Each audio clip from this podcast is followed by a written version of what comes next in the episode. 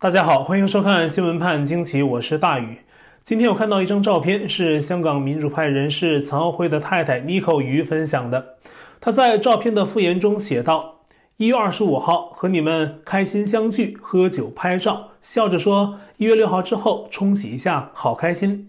如今这相片中呢，只剩我。照片中左数第三个人就是 n i c o 本人，左数第四个人胸前带花的。”就是幸福的新郎官岑奥辉，其他人都是岑奥辉的朋友，其实也都是民主派人士，比如照片中左起第一人朱凯迪。二月二十八号，港共为了给中共在北京的两会献礼，抓了四十七名民主派人士当礼物。照片上的除了 Nico 本人都被逮捕。Nico 的中文名叫于思朗，是香港闹新闻台的前主播。二零二一年一月二十五号，他和陈奥辉正式签字结婚。当晚，陈奥辉在社交媒体分享两人开心的合影，并且说：“从今以后，彼此并肩而行，未来或明或暗，或远或近，愿我们能一直笃定地直视彼此的双眼，坚定地紧握彼此双手，不论悲喜跌宕、光暗明灭，携手共同前往。”刚刚在 Nico 分享照片的引言中，他提到一月六号，觉得一月二十五号两人结婚可以为一月六号之后的不开心冲洗一下。那么一月六号指的是什么呢？当时香港时间的一月六号，美国正马上要在国会进行选举结果的认证，全国关注啊，似乎无暇东顾。正当此时，中共看准时机，在一月六号香港实施大抓捕，几小时内至少五十三人被逮捕，多数获得保释。但是呢，要在二月二十八号到警署去报到。现在香港的四十七人案，就是二月二十八号去报到后被当场批捕的四十七名民主派人士。而当时 n i c o 跟曹辉结婚的时候，曹辉其实呢已经是有牢狱之忧，但是呢 n i c o 依然笃定自己的心意，嫁给所爱的人。二月二十八号尼克还亲自陪伴陈奥辉到警署报到。但是港共专权之下，一定要把这对鸳鸯拆到无法共往之所。从二月二十八号，陈奥辉被警方起诉扣押，到紧接着连续四天的保释聆讯，目前的结果是，包括陈奥辉在内的四十三人仍被还押，只有杨雪莹、吕志恒、刘伟聪、林景南四个人呢，三月五号得到保释。那保释条件是：一，不得有任何可能危害国家安全的言论；二，不得做出发放或转载可能危害国家安全的言论；三，不得组织安排参与或协调任何级别的选举；四，不能联络任何外国官员和议员。此外呢，被还押的四十三人中有十一人仍可在三月六号接受保释聆讯，其余人等，包括陈奥辉，都要在监狱里挨到五月底才能出庭。中共未判先动刑，为的是消磨人的意志，也是在杀鸡儆猴，对香港民主派阵营进行精神打击。目前呢，仍被还押的人中，大多男性的还押者被关到了香港荔枝角收押所，但是曹辉还有朱凯迪、赵家贤等人被转到了香港设防最高、通常关押重刑犯的赤柱监狱。陈奥辉的太太 Nicole 三月五号一早就前往关押处探视。但是等了几个小时，狱方都不安排见面，冰冷的铁墙望眼欲穿。Nicole 当天呢，只得失望而还。跟 Nicole 同往的还有朱凯迪的太太欧佩芬。这张图片中，左侧就是欧佩芬，右侧的就是 Nicole。Nicole 说：“本来等了好几天，想着今天终于可以送些物资进去，但是呢，完成登记才知道不能获得探视。”欧佩芬同样失望。他说：“刚刚接到转移被告的命令。”他说：“呢，狱方告诉他，刚刚接到转移被告的命令，连狱方也不知道所谓这些被告呢要被转去哪里。”有人说，香港法治已死，而弄死香港法治的北京当局，在其目前的两会期间，议程内容还包含制定玩死香港选举制度的新游戏规则。随着政协会议报告中不再提“一国两制”这个词语，“一国两制”的标志性产物——香港两制下的第一任特首董建华也应声倒下。三月五号上午，中共人大会开幕式结束之后，中共全国政协副主席八十三岁的董建华在离开座位的时候，在众目睽睽之下跌倒，几个人上前搀扶，但是呢，董建华起身还是比较吃力。在一旁看到此情此景的现任特首林郑月娥，待董建华站直身体之后，上前慰问这个他的前辈老领导。有消息说，这次摔倒可能是董建华离开座位的时候跟人打招呼，一脚踩空造成的。据说呢，没什么大碍，但是呢，董建华的脚一直不怎么好。他一九九七年开始担任香港特首。两千零三年，按照中共指示，强推基本法二三条，招致全港五十万人上街游行抗议，最终使这条恶法不了了之。两年以后，董建华以脚疼为由提前下台。如今国安法进港，在今年两会期间，包括二十三条，还有后来的八三幺决定，再被中共当局提起，可能接下来呢还要继续推动。但目前被当局瞄准的是香港的选举制度。三月五号的人大会上，中共全国人大副委员长王晨再次批评香港的民主派初选，而目前香港被还押的四十七人，都是因为参与了去年的民主派初选受到的指控。那么王晨说呢，这场初选是企图通过选举掌控立法会的主导权，进而夺取香港的管制权。我是搞不明白他这话了啊！选举活动的本身不就是为了夺权吗？是合理夺权、和平夺权，代表的是民意。那选举的本身不就是民意吗？香港没有那么大的民意，这选举搞得起来吗？而相关的所谓密谋策划，根本算不上个事儿。选举有策略、有目标、有团队运作，这是很正常的。只不过呢，人家民主派的选举运作针对的是共产党操纵的香港政客，这选举活动就立马变成非法，这就是明目张胆的打压异议、弄死香港选举。王晨的话呢，本身是漏洞百出。那共产党现在也是毫不害臊，脱下裤子直接展览自己。但批评香港民主派不是重点，重点是王晨代表中共再次宣布要给香港现在的选举制度查漏补缺，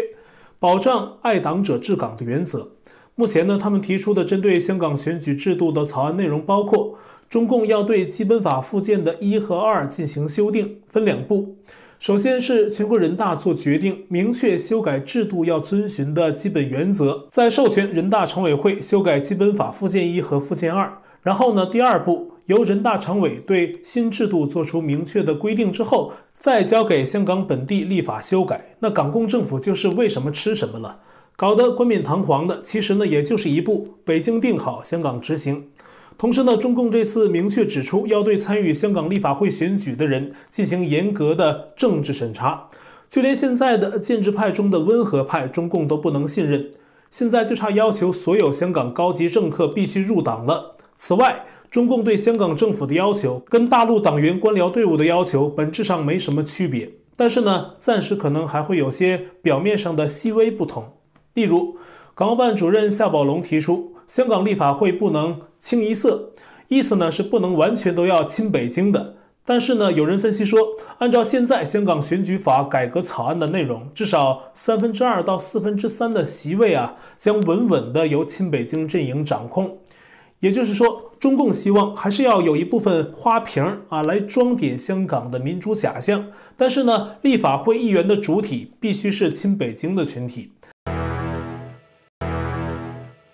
美联社对中共动刀香港选举的事件报道说，这是香港民主的大倒退，基本法承诺的香港普选将可能成为泡影。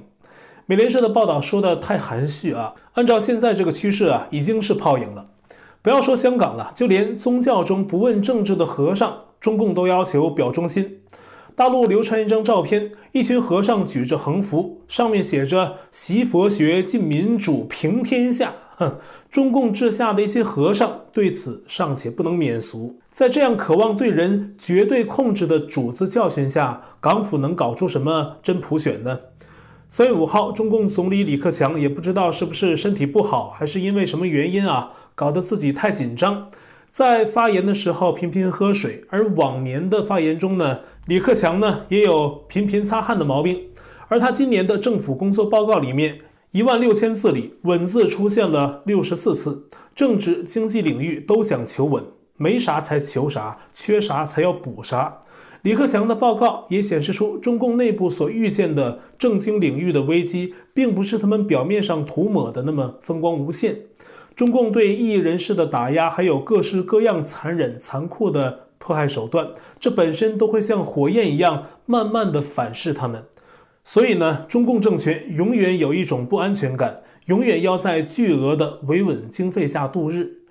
活摘器官这个问题呢，我们之前在节目中有几次提到过，也跟大家介绍过。中共活摘器官的情况啊，从建政之后就屡有报告，但是从一九九九年之后，已知的器官移植数量就已经出现惊人的暴增。我们简单看一个非常直观的数轴就知道了啊，这个直观的数轴呢是根据大量实证制作的。图中蓝色柱表示美国，那么橘色柱呢表示中国大陆。美国的器官移植等待时间，肾脏平均呢要大约三年，肝脏是两年。而在中国大陆，橘色柱基本上没怎么凸起，显示在中国大陆的器官移植等待时间是非常短暂的。如果没有一个充足的后备器官库，怎么能做到这一点呢？而且此事已经得到了美国、英国等多个国家的政府机构或法律机构的证实。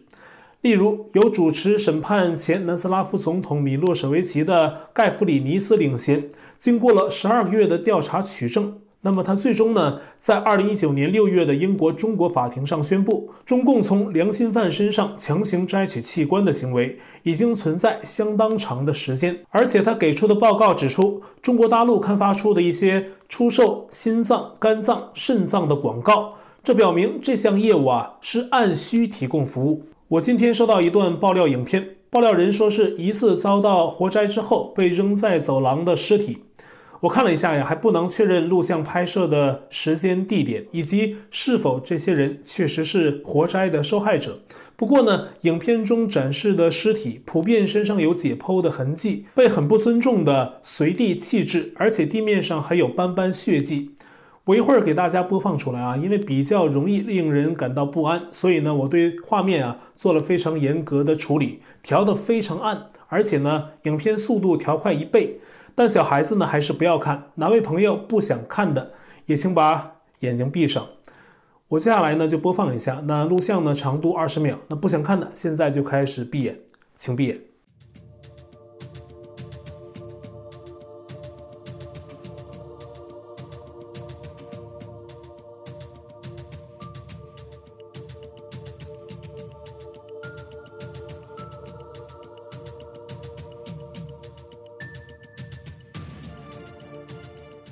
录像放完了，你要是想看原本的录像呢，可以写信给我，我可以根据需要提供。我不能在节目中啊把这么血腥的画面呢原原本本的播放出来。